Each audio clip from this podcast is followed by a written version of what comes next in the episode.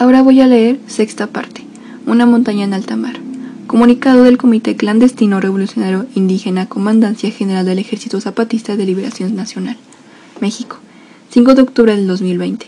Al Congreso Nacional Indígena, Consejo Indígena de, Gobierno, a la Sexta Nacional Internacional, a las redes de resistencia y rebeldía, a las personas honestas que resisten en todos los rincones del planeta. Hermanas, hermanos, hermanoas, compañeros, compañeras y compañeroas. Los pueblos originarios de raíz maya y zapatistas les saludamos y les decimos lo que llegó en nuestro pensamiento común, de acuerdo a lo que miramos, escuchamos y sentimos. Primero, miramos y escuchamos un mundo enfermo en su vida social, fragmentado en millones de personas ajenas entre sí, empeñadas en su supervivencia individual, pero unidas bajo la opresión del sistema dispuesto a todo para saciar su sed de ganancias, aun y cuando es claro que su camino va en contra de la existencia del planeta Tierra. La aberración del sistema y su estúpida defensa del progreso y la modernidad se estrella contra una realidad criminal, los feminicidios. El asesinato de mujeres no tiene color ni nacionalidad, es mundial. Si es absurdo y razonable que alguien sea perseguido, desaparecido, asesinado por su color de piel, su raza, su cultura, sus creencias. No se puede creer que el hecho de ser mujer equivalga a una sentencia de marginación y muerte. En una escala previsible, acoso, violencia física, mutilación y asesinato con el aval de una impunidad estructural, ella se lo merecía, tenía tatuajes, que andaba haciendo en ese sitio a esa hora, con esa ropa, era de esperar. Los asesinatos de mujeres no tienen ninguna lógica criminal que no salga del sistema. De diferentes estratos sociales, distintas razas, edades que van desde la niñez temprana hasta la vejez y en geografías distantes entre sí. El género es la única constante, y el sistema es incapaz de explicar por qué esto va de la mano de su desarrollo y progreso. En la indignante estadística de las muertes, mientras más desarrollada está una sociedad, mayor es el número de víctimas en esta auténtica guerra de género.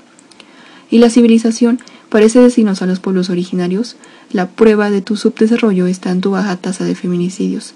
Tengan sus megaproyectos, sus trenes, sus termoeléctricas, sus minas, sus presas, sus centros comerciales, sus tiendas de electrodomésticos, con canal de televisión incluido, y aprendan a consumir. Sean como nosotros, para saldar la deuda de esta ayuda progresista. No bastan sus tierras, sus aguas, sus culturas, sus dignidades. Deben completar con la vida de las mujeres. Segundo, miramos y escuchemos a la naturaleza herida de la muerte, y que, en su agonía, advierte a la humanidad que lo peor está todavía por venir. Cada catástrofe natural anuncia la siguiente y olvida convenientemente que es la acción de un sistema humano la que la provoca. La muerte y la destrucción no son ya algo ajeno que se limita a fronteras, respete aduanas y convenios internacionales. La destrucción en cualquier rincón del mundo repercute en todo el planeta. Tercero, miramos y escuchamos a los poderosos replegándose y escondiéndose en los llamados estados nacionales y sus muros, y que es ese imposible salto hacia atrás. Reviven nacionalismos fascistas, chauvinismos ridículos y un palabrerío ensordecedor. En esto advertimos las guerras por llegar, las que se alimentan de historias falsas, huecas, mentirosas y que traducen nacionalidades y razas en supremacías que se impondrán por la vía de la muerte y la destrucción. En los distintos países se vive la disputa entre capataces y quienes aspiran a sucederles, escondiendo que el patrón, el amo, el mandón, es el mismo que no tiene más nacionalidad que la del dinero. Mientras tanto, los organismos internacionales languidecen y se convierten en meros nombres, como piezas de museo, o ni eso. En la oscuridad y confusión que preceden a esas guerras, escuchamos y miramos el ataque, cerco y persecución de cualquier atisbo de creatividad, inteligencia y racionalidad. Frente al pensamiento crítico, los poderosos demandan, exigen e imponen sus fanatismos. La muerte que plantan, cultivan y cosechan no es solo la física, también incluye la extinción de la universalidad propia de la humanidad, la inteligencia, sus avances y logros.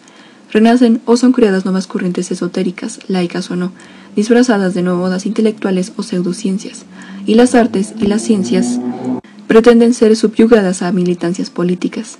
Cuarto, la pandemia del COVID-19 no solo mostró las vulnerabilidades del ser humano, también la codicia y estupidez de los distintos gobiernos nacionales y sus supuestas oposiciones. Medidas del más elemental sentido común fueron despreciadas, apostando siempre a la que a que la pandemia sería de corta duración. Cuando el paso de la enfermedad se fue haciendo cada vez más dilatado, empezaron los números a sustituir tragedias. La muerte se convirtió así en una cifra que se pierde a diario entre escándalos y declaraciones, un comparativo tétrico entre nacionalismos ridículos. el porcentaje de bateo y de carreras limpias que determina qué equipo o nación es mejor o peor. Como se detalla en uno de los textos previos, en el zapatismo optamos por la prevención y la aplicación de medidas sanitarias que, en su momento, fueron consultadas con científicos, científicas que nos orientaron y ofrecieron, sin titubear, su ayuda. Los pueblos zapatistas les estamos agradecidos y así quisimos demostrarlo. Después de seis meses de la implantación de esas medidas, cubrebocas o su equivalente, distancia entre personas, cierre de contactos personales directos con zonas urbanas, cuarentena de 15 días para quien pudo haber estado en contacto con contagiados, lavado frecuente con agua y jabón, lamentamos el fallecimiento de tres compañeros que presentaron dos o más síntomas asociados al COVID-19 y que tuvieron contacto directo con contagiados. Otros ocho compañeros y una compañera, quienes murieron en ese periodo, presentaron uno de los síntomas. Como carecemos de la posibilidad de pruebas, asumimos que el total de los 12 compañeros murieron por el llamado coronavirus. Científicos no recomendaron asumir que cualquier dificultad respiratoria sería COVID-19. Estas 12 ausencias son responsabilidad nuestra. No son culpa de la 4T o de la oposición, de neoliberales o neoconservadores, de chairos o fifis, de conspiraciones o complots. Pensamos que debimos haber externado, extremado más todavía las precauciones. Actualmente, con la falta de esos 12 compañeros a cuestas, mejoramos en todas las comunidades las medidas de prevención. Ahora con el apoyo de organizaciones no gubernamentales y de científicos que, a dito individual o como colectivo, nos orientan en el modo de afrontar con más fortaleza un posible rebrote.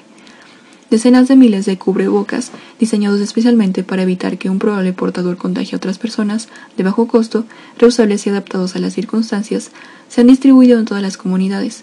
Otras decenas de miles más están siendo producidos en los talleres de bordado y costura de insurgentes y en los poblados. El uso masivo de cubrebocas, las cuarentenas de dos semanas para quienes pudieran estar infectados, la distancia y el lavado continuo de manos y rostro con agua y jabón, y evitarle lo posible salir a las ciudades son medidas recomendadas incluso a hermanos partidistas para contener la expansión de contagios y permitir el mantenimiento de la vida comunitaria. El detalle de lo que fue y es nuestra estrategia podrá ser consultado en su momento. Por ahora decimos con la vida latiendo en nuestros cuerpos que según nuestra valoración, en la que probablemente podemos estar equivocados, el frente a la amenaza como comunidad, no como un asunto individual y dirigir nuestro esfuerzo principal a la prevención, nos permite decir, como por los zapatistas, aquí estamos, resistimos, vivimos, luchamos. Y ahora, en todo el mundo, el gran capital pretende que se vuelva a las calles para que las personas reasuman su condición de consumidores, porque son los problemas del mercado los que le preocupan, el letargo en el consumo de mercancías. Hay que retomar las calles, sí, pero para luchar, porque como hemos dicho antes, la vida, la lucha por la vida, no es un asunto individual, sino colectivo. Ahora se está viendo que tampoco es asunto de nacionalidades, es mundial. Muchas cosas de estas miramos y escuchamos, y mucho las pensamos, pero no solo. Quinto, también escuchamos y miramos las resistencias y rebeldías que, no por ser silenciadas u olvidadas, dejan de ser claves, pistas de una humanidad que se niega a seguir el sistema en su apresurado paso al colapso.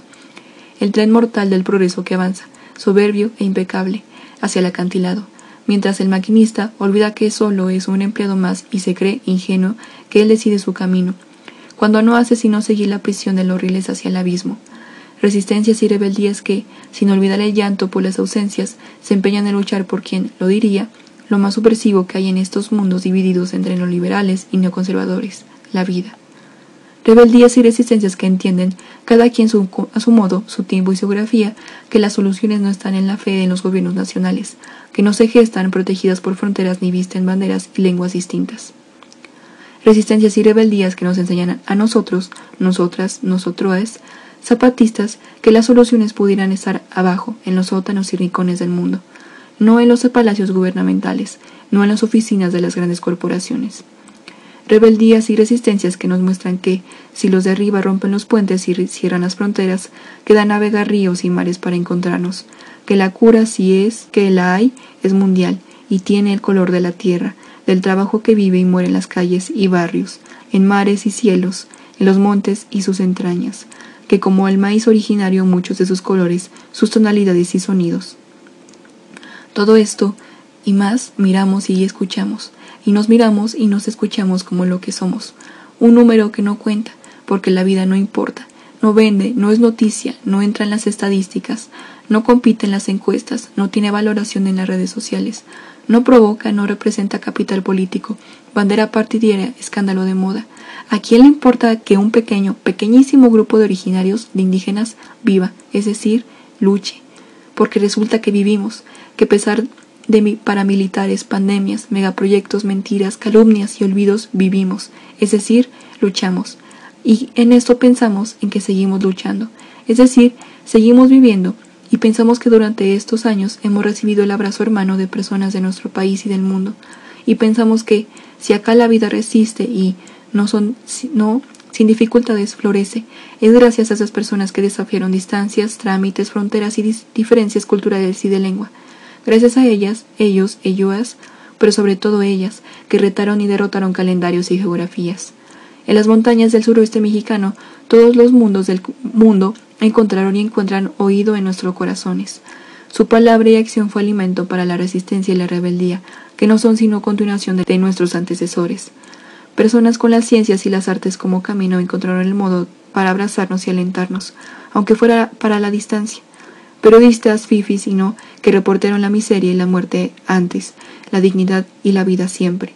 Personas de todas las profesiones y oficios que, mucho para nosotros, tal vez poco para ellas, estuvieron allí, están.